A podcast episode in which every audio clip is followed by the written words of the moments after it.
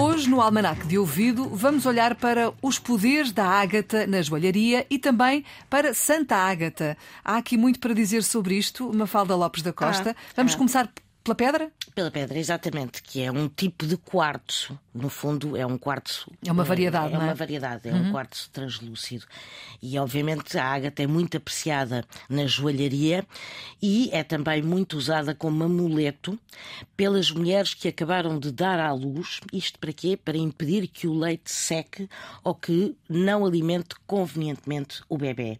E esta propriedade que se atribui a ágata, de proteger o leite materno, está relacionada com a lenda de Santa Ágata. Santa Ágata foi uma virgem cristã que viveu perto da atual cidade italiana de Catânia, razão pela qual é a padroeira desta cidade da Sicília.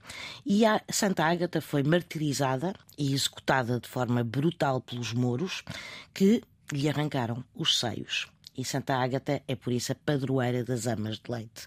Mas os poderes protetores desta santa não se ficam por aqui.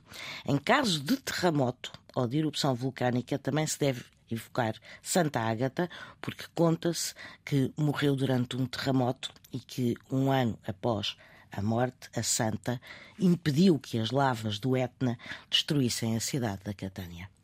Está explicado por hoje. É assim o Almanac de Ouvido, sempre com a Mafalda Lopes da Costa. Não se esqueça que, se não puder ouvir aqui a esta hora, está disponível também para ouvir quando quiser na RTP Play.